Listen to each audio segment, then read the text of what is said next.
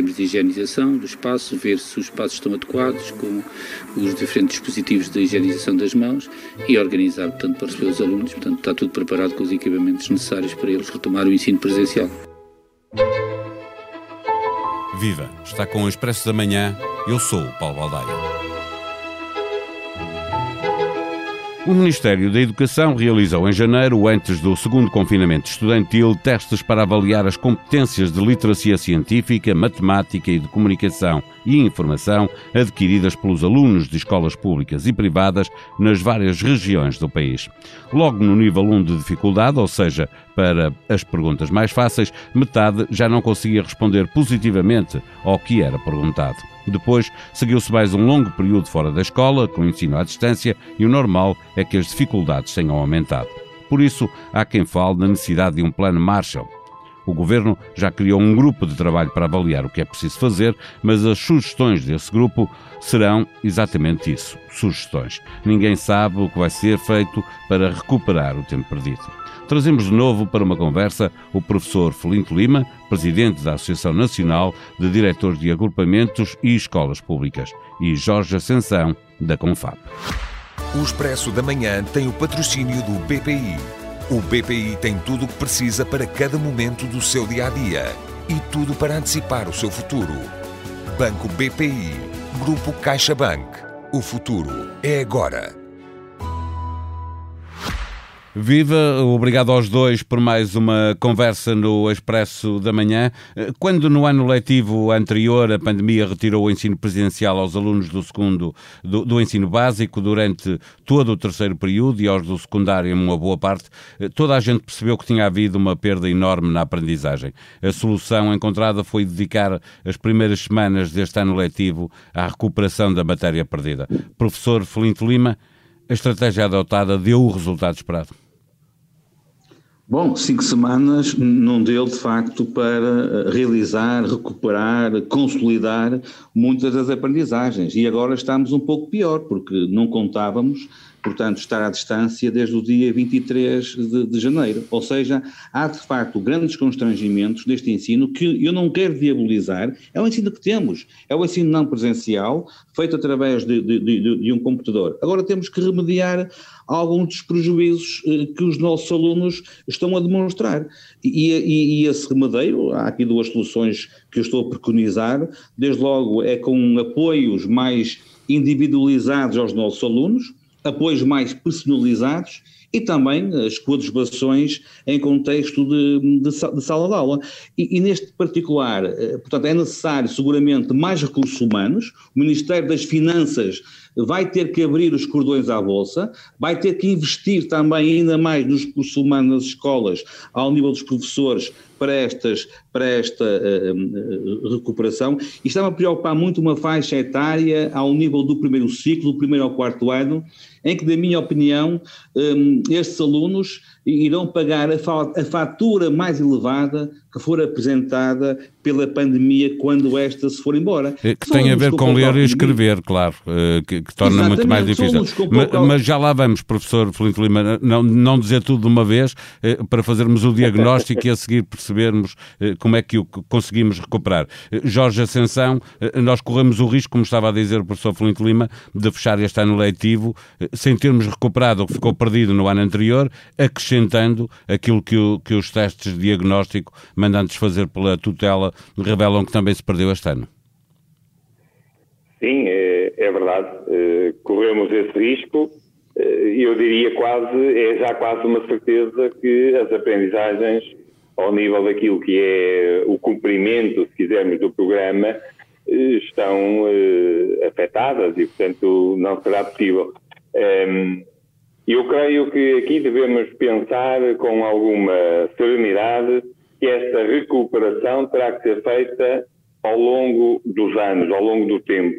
Nós temos aqui várias uh, dimensões que é preciso atender, uh, ao nível da saúde física, da saúde mental, sobretudo, e também da saúde social, mas as aprendizagens vão ter que se ir recuperando. E, de facto, vai ser preciso pensar, não só nos recursos, mas também no modelo, como é que estamos a trabalhar. Este modelo muito expositivo, dentro de uma sala de aula, tipo autocarro, cá temos que estimular ainda mais, e esperemos que a pandemia nos tenha também trazido aqui alguma aprendizagem nesse sentido, estimular mais a autonomia, a capacidade de os alunos aprenderem com os outros, eh, para podermos rentabilizar mais aquilo que são as suas capacidades, a sua, o seu espírito iniciativa e depois a formação.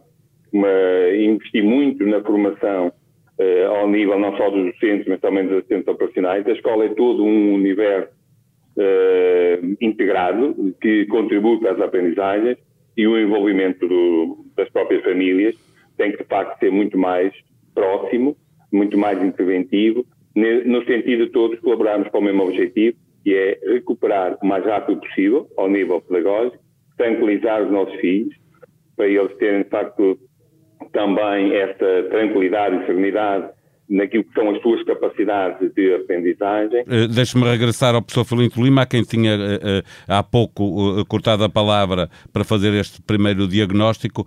estava a falar de, de, das dificuldades no, no, no primeiro ciclo. há um problema generalizado de competências de leitura e de escrita nesses níveis, nos níveis mais baixos de escolaridade. O senhor é professor e tem uma larga experiência.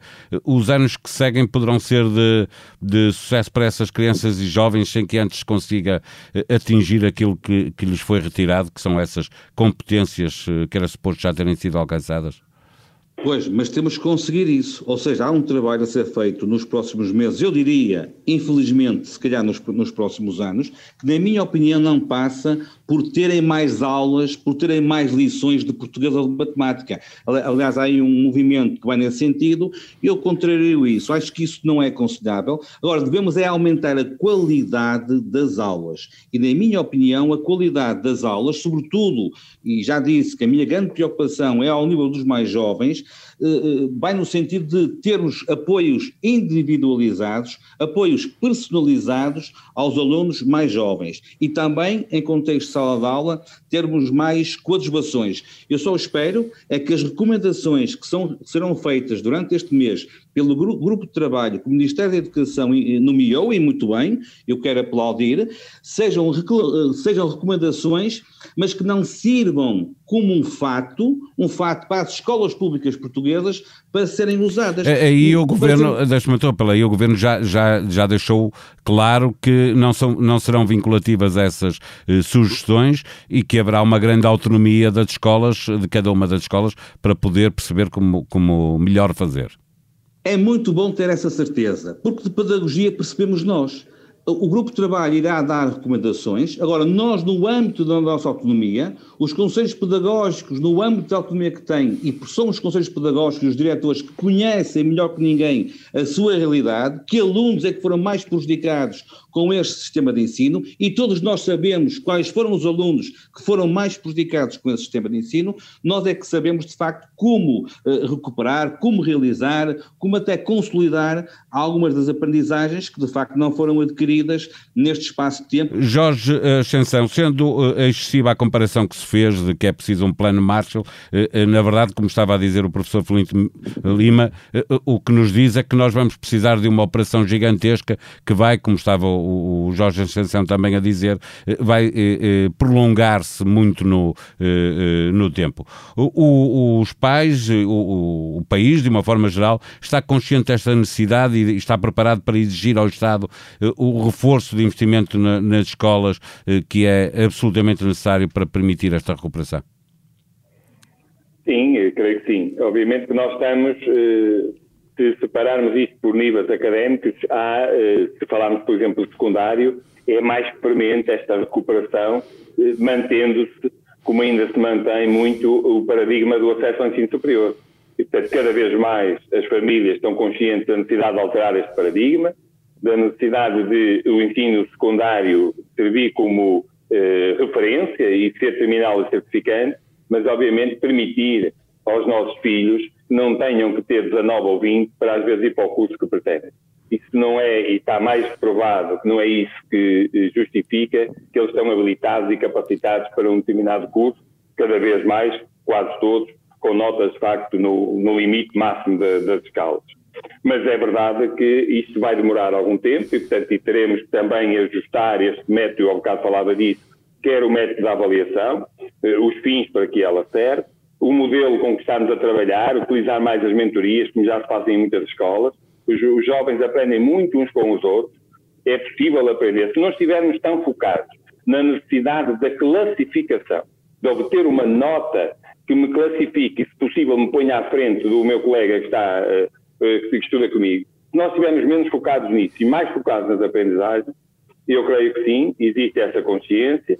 Dos pais que têm crianças mais pequenas, já começa a haver também essa proteção e, obviamente, que depois que nós, há todo este, todo este empenho em que as escolas tenham os recursos necessários, os melhores recursos, os mais adequados, para poder trabalhar desta forma, se calhar mais global, mais integrada, de, de cooperação uns com os outros, eh, e obviamente isto vai exigir recursos, vai exigir eh, para o apoio individual em muitos casos, vai exigir eh, competências de quem está nas escolas para lá da pedagogia, ao nível do serviço social, da saúde, da saúde mental. Portanto, nós temos que reforçar as escolas com todos estes recursos para que, de facto, as famílias, também trabalhar a parte social com as famílias, mas os crianças e os jovens entendam a necessidade e, e gostem. Muitas vezes esta questão do aprender está a ser imposta e, e às vezes nós depois avaliamos, vemos que não é capaz. Às vezes somos nós que no modelo que estamos a, a adotar não estamos a ser capazes de ir ao encontro daquilo que são os talentos e as capacidades e os interesses para. Isto não tem que ser fácil, não está a dizer que isto tem que ser, que não tem que ser rigoroso. Tem que ser rigoroso, tem que ser sério, mas também se pode haver aqui um trabalho de envolvimento e de compromisso dos próprios alunos, muitas vezes nas aprendizagens. Para fechar esta conversa, Felinto Lima, eh, eh, e ouvindo aquilo que o Jorge Ascensão nos diz, eh, é absolutamente necessário que os professores fechem este ano letivo com um diagnóstico pormenorizado das necessidades dos seus alunos, para depois se individualizar também aquilo que cada escola vai precisar para resolver os problemas, porque os problemas não serão iguais em todas as escolas e para todos os alunos. Sim, isso, isso, realmente irá ser realizado pela, pela esta equipa, portanto, do Ministério da Educação, mas, na minha, na minha opinião, será realizado em todas as escolas, em todas as turmas, para se perceber, sobretudo, a partir do próximo ano, mas eu diria até já este ano, porque o terceiro período vai ser muito longo, aliás, é um terceiro período com uma duração com a qual eu nunca, nunca vi, mas é necessário, mas para que nos próximos tempos, eu diria se calhar nos próximos anos, como é que, eh, portanto, os professores, que estratégia é que os professores irão usar para, de facto, combater eh, este constrangimento que foi o ensino à distância, estas aprendizagens que não foram realizadas? E não há dúvida, há aqui um denominador comum, que é fazer chegar às escolas mais recursos humanos. Não há dúvida, não só ao nível dos professores, mas também de técnicos especializados. Nós precisamos de psicólogos das escolas, já os temos em número até apreciável, precisamos de reforçar esse número, precisamos de assistentes sociais, precisamos também de educadores sociais e de mediadores para que nos ajudem, de facto, a ultrapassar estes constrangimentos que a pandemia trouxe ao, ao nosso ensino. A escola pública irá, irá, irá, dar, com certeza, a melhor resposta, mas tem que ser apoiada, portanto, por quem manda no nosso dinheiro, pelo Ministério das Finanças, neste caso concreto. Uma pergunta para os dois, felizes com mais um regresso à escola? Eu estou muito contente, estou muito feliz e espero que a partir de segunda-feira, eh, portanto, a felicidade que eu já encontrei há 15 dias atrás se prolongue por todo o terceiro período. Eu não queria nada tornar a voltar a ter aulas à distância este ano letivo e nenhum ano letivo, com certeza, mas muito menos este ano letivo. Seria muito mal para todos nós. Jorge Ascensão? Sim, muito, muito. Sobretudo, uh, o, o sentir que as crianças estão felizes e os nossos filhos estão ansiosos por voltar a estar com os seus colegas, por poderem conversar uns com os outros, por se verem frente a frente. E é por isso muito importante que cada um de nós tenhamos consciência de que é preciso continuar a cumprir, ter atitudes e comportamentos responsáveis, fazer como temos feito até aqui, e levar e buscar os filhos, mas não fazer ajuntamentos e voltar para casa, continuar a cumprir tudo para que as escolas, que são tão importantes para os nossos filhos, possam continuar a funcionar e eles possam desenvolver de uma forma mais saudável e mais feliz. Eles sentem-no, se eles o sentem, nós famílias também o sentimos. Ainda bem e esperemos que seja possível ir assim e eu acredito que é possível se nós soubermos assumir de facto a nossa responsabilidade. Partir de hoje é finalmente possível voltar a esplanar. Veja a lista em boacama.boamesa.expresso.pt. De norte a sul do país está tudo a postos para a reabertura, seguindo as regras de segurança determinadas pela Direção-Geral de Saúde, com um máximo de quatro pessoas por mesa. Para ler no site da Blitz Expresso a notícia de que o Festival da Eurovisão, previsto para maio, vai poder contar com 3 mil pessoas a assistir. O governo holandês está a fazer uma investigação permitindo a realização de eventos com público. No caso da Eurovisão, a regra será a mesma que já foi aplicada a conferências e concertos, tendo toda a gente que apresentar um teste PCR negativo para assistir ao espetáculo. E já que lá anda, ouça a entrevista de Tatanka, vocalista dos Black Mamba, que representarão Portugal na Eurovisão. Uma entrevista ao podcast Posto Emissor, que encontra no site do Expresso ou nas plataformas digitais SoundCloud, Spotify e Apple Podcasts, onde está igualmente este episódio que teve produção multimédia de Ruben Tiago Pereira. Voltamos amanhã. Tenham um bom dia. O Expresso da Manhã tem o patrocínio do BPI. O BPI tem tudo o que precisa para cada momento do seu dia a dia e tudo para antecipar o seu futuro. Banco BPI. Grupo CaixaBank. O futuro é agora.